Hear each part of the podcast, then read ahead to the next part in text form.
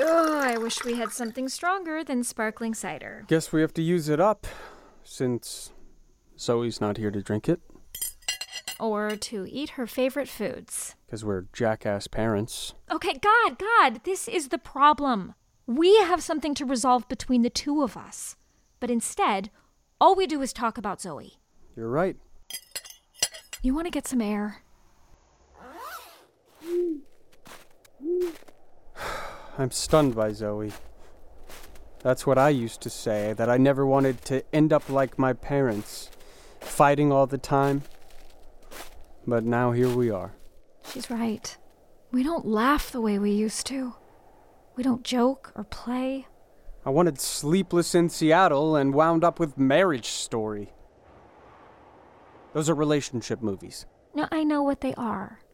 I just don't like what you're insinuating. Or that you're right.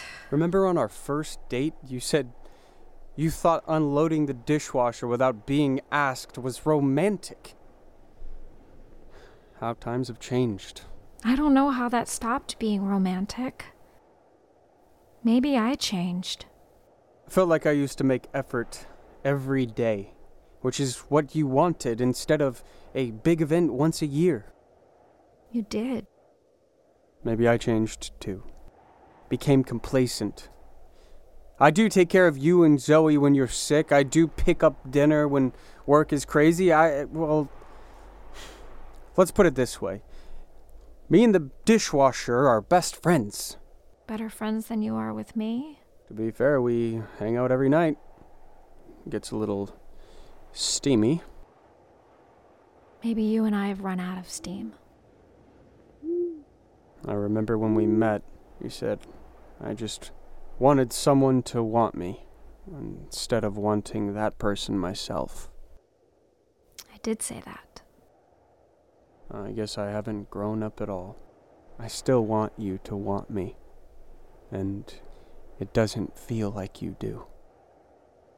I don't know if I want the whole flowers and chocolate and giant teddy bear thing to feel special, or if I am afraid that our feelings behind that have died. And now I need that stuff to fill the hole.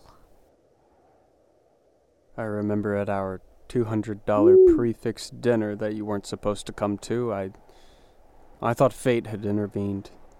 I thought you were my destiny. And you thought it was just a lack of available tables. To be fair, your blockade of roses was in my way. I was thoughtful back then. I want Zoe to have a good role model for love. You know, I did tell Zoe that about relationships. You make a choice every day to choose the one you're with. Choose with intention. So, if we're not choosing each other, then maybe it's time. To. Yeah. Maybe.